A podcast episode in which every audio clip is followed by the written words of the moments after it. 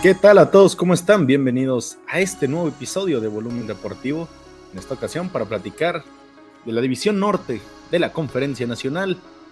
Porque pues ya se viene la temporada de la NFL y vamos a, voy a comenzar este previo de cada una de las divisiones para repasar todos los equipos de la NFL.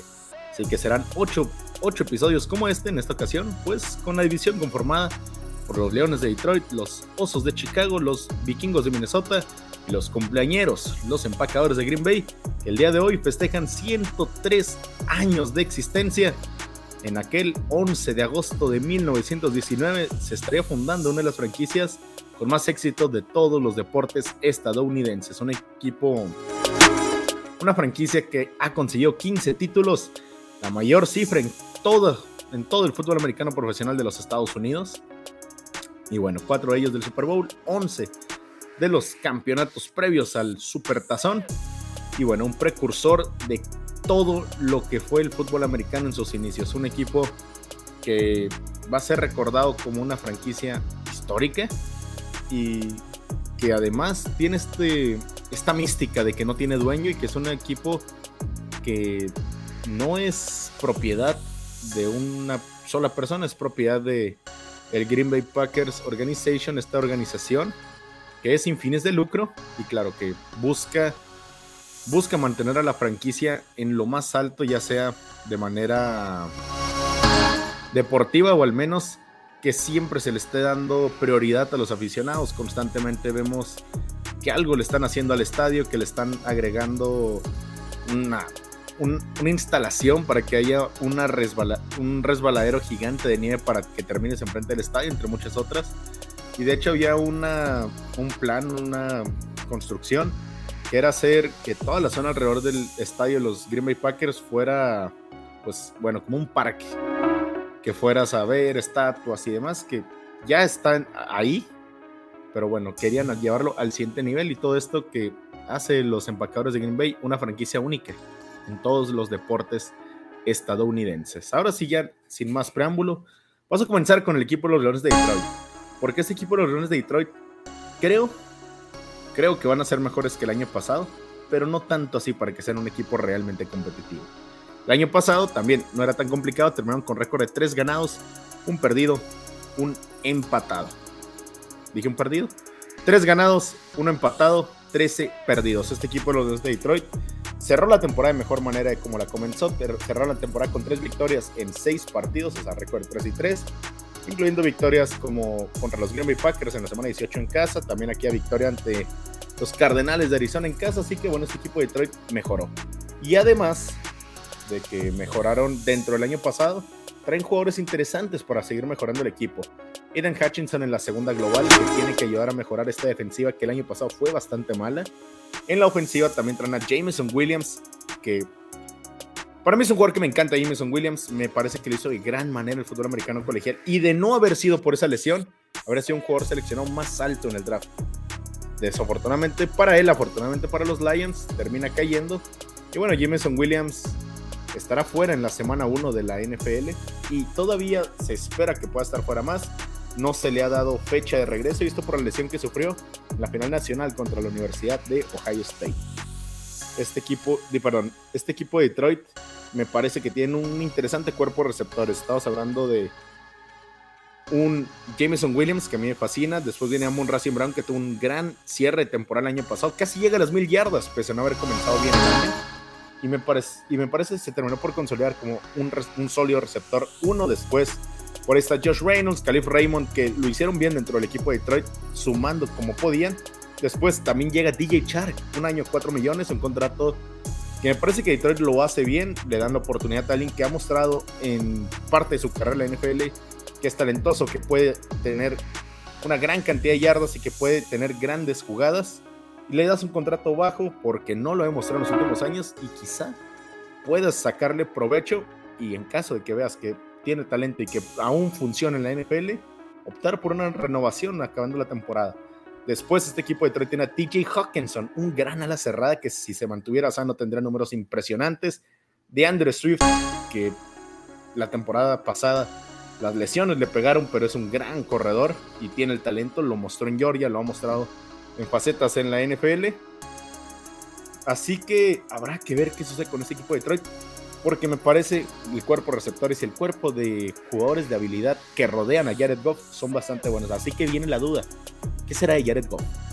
Jared Goff obviamente va a ser el quarterback titular esta temporada, pero no creo que sea una de sus muchas oportunidades que le queden restantes. Creo que Jared Goff, si esta temporada no hace que este equipo de Detroit sea exitoso, este equipo de Detroit más bien sea competitivo y que muestre que él puede ser el quarterback franquicia del equipo de Detroit, ya no lo fue.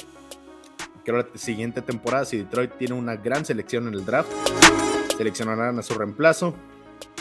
Y sobre todo porque viene una gran una gran camada de novatos en la posición de mariscal de campo para el draft 2023. Está Will Levis de la Universidad de Kentucky, Tyler Van Dyke de la Universidad de Miami, que habrá jugado solamente una mitad de temporada, pero esa mitad de temporada la hizo a un nivel sensacional Tyler Van Dyke, al punto que se espera que Miami tenga un gran 2023, un gran, un gran 2022 y que se espera quizá pueda estar en la postemporada. Muchos expertos de fútbol americano colegial dejan abierta la posibilidad para la Universidad de Miami dentro del College Football Playoff.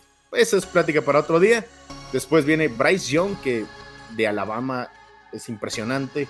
Ha sido el mejor coreback en la época de Nick Saban, o eso muchos expertos lo dicen, yo lo comparto inclusive.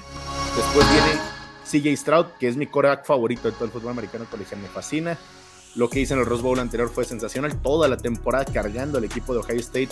Realmente sí, Stroud es un quarterback sensacional. Así que Detroit va a tener opciones para en el draft tomar algún quarterback si es que no lo hace bien Jared Goff este año.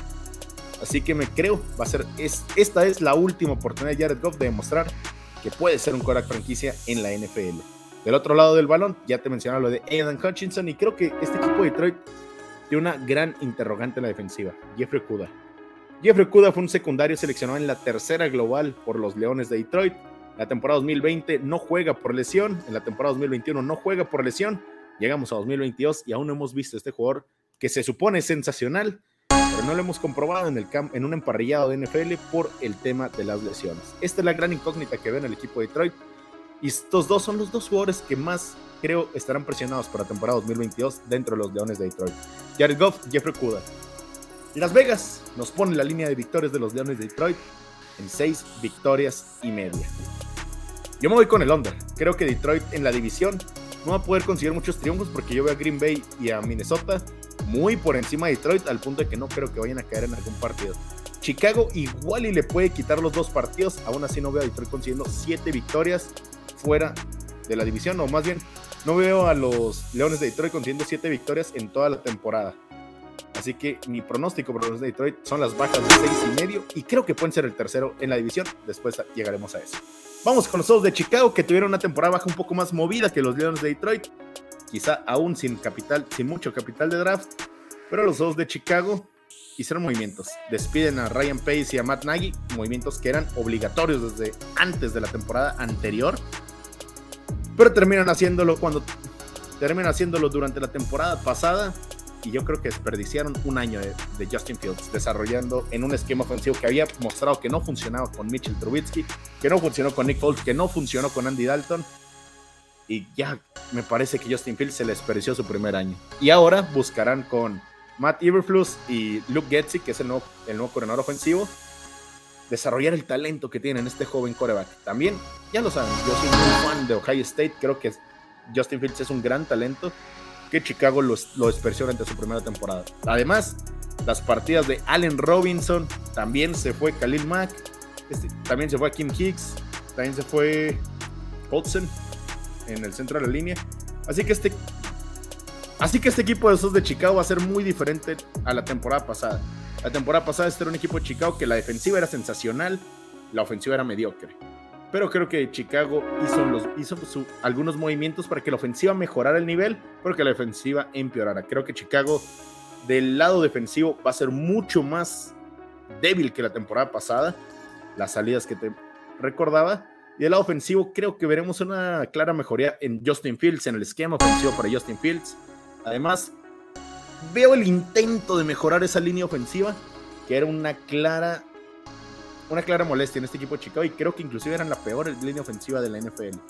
Creo que con el mejoramiento de la línea ofensiva, o al menos eso es lo que se intenta, con Justin Fields que debe de ir hacia arriba con un mejor esquema ofensivo, creo que Chicago mejorará del lado ofensivo del balón. Además, debo decirlo, tienen un buen cuerpo de receptores. Me gusta mucho lo de David Montgomery. Además, Khalil Herbert, que creo que es un gran segundo corredor. Después viene el cuerpo de receptores con Donald Mooney, que va mejorando su primer año de novato, un pick alto en el draft, un pick bajo en el draft, por de una manera, que fue sexta ronda de la Universidad de Tulane, del Green Wave. Creo que este equipo de, Chicago está confiando mucho en Darren Mooney y creo que Darren Mooney tiene lo suficiente para retribuirles esa confianza. Después hicieron algunos movimientos, eligieron a Byron Pringle, el receptor de los Kansas City Chiefs, que con un rol secundario en Chicago brillaba. Creo que ahora con un rol más principal en Chicago lo podrá hacer de buena manera. Además, en un cambio por una séptima ronda del 2023, nada. Adquirieron a Nikhil Harry, que fue una pick de primera selección en los Patriotas de Inglaterra, creo que Chicago está apostándole muy poco al traer a un receptor que se supone iba a ser sensacional y que no lo mostró aún en la NFL. Por una séptima ronda de 2023, adquirir a un jugador con estas características, no sé, creo que valió la pena para los dos de Chicago. Habrá que ver cómo funciona. De momento, los dos de Chicago tienen un total de victorias también en seis y medio y también me voy a ir con el under. Creo que la defensiva empeoró y creo que la ofensiva no mejoró lo suficiente para poder cubrir la baja en la defensiva. Además, creo que a este equipo todavía le falta más, más talento. Creo, sinceramente, que Detroit acabará sobre ellos dentro de la división.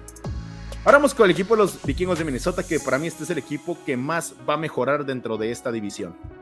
El equipo de los Minnesota Vikings la temporada pasada terminan con récord de 8-9 y en mi opinión no era el equipo más talentoso que se quedó fuera de la postemporada.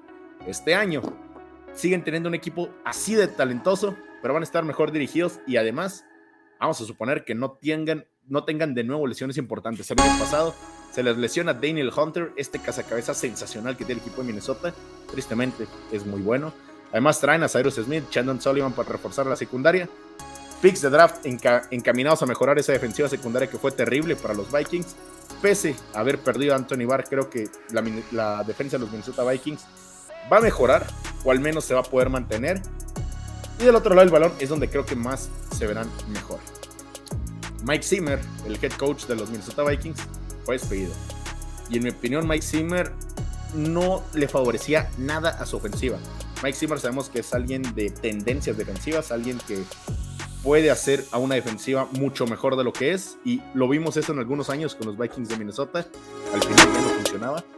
Y siempre se tenía la creencia de que Mike Zimmer odiaba a Kirk Cousins y que no quería a Kirk Cousins. Y a fin de cuentas, creo que eso termina afectando al mismo Kirk Cousins y a los Minnesota Vikings.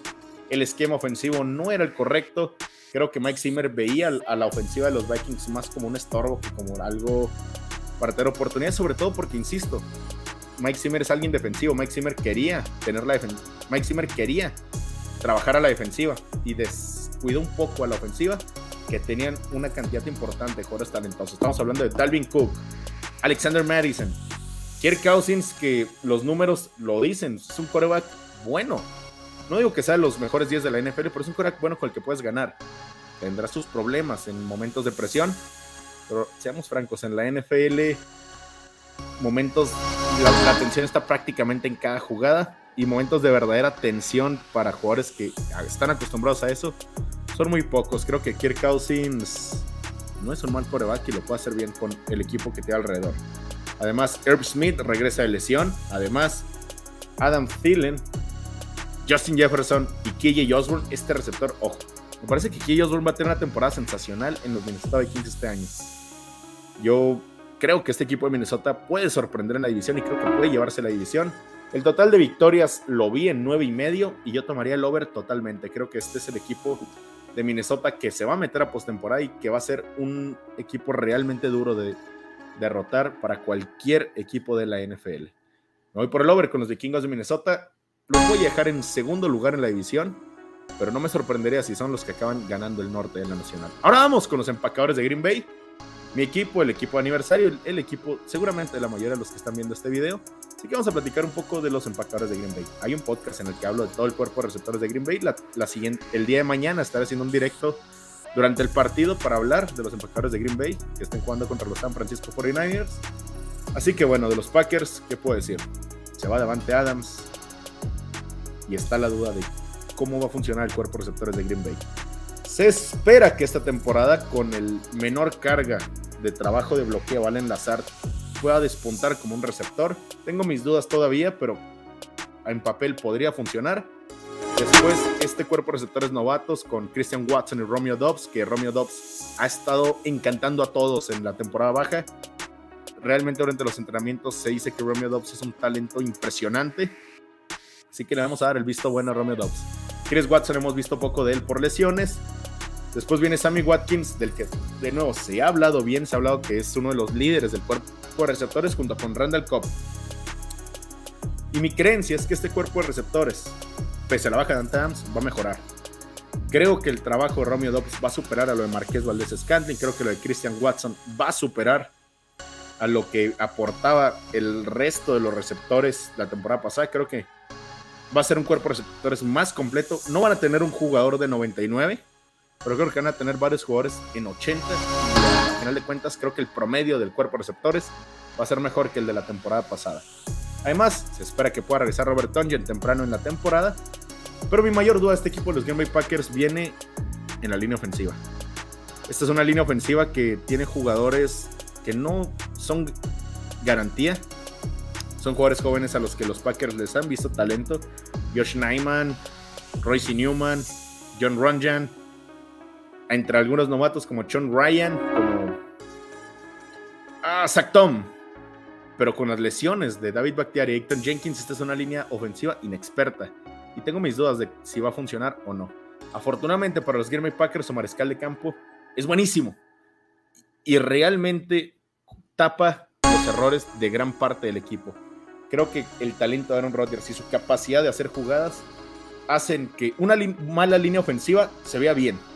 Hacen que un cuerpo de receptores decente, mediocre, se vean bien y creo que a fin de cuentas la tirada de los Green Bay Packers para esta temporada es la defensiva va a ser la mejor de la NFL o de las mejores tres porque es a lo que se han armado y la ofensiva que se encargaron Rodgers.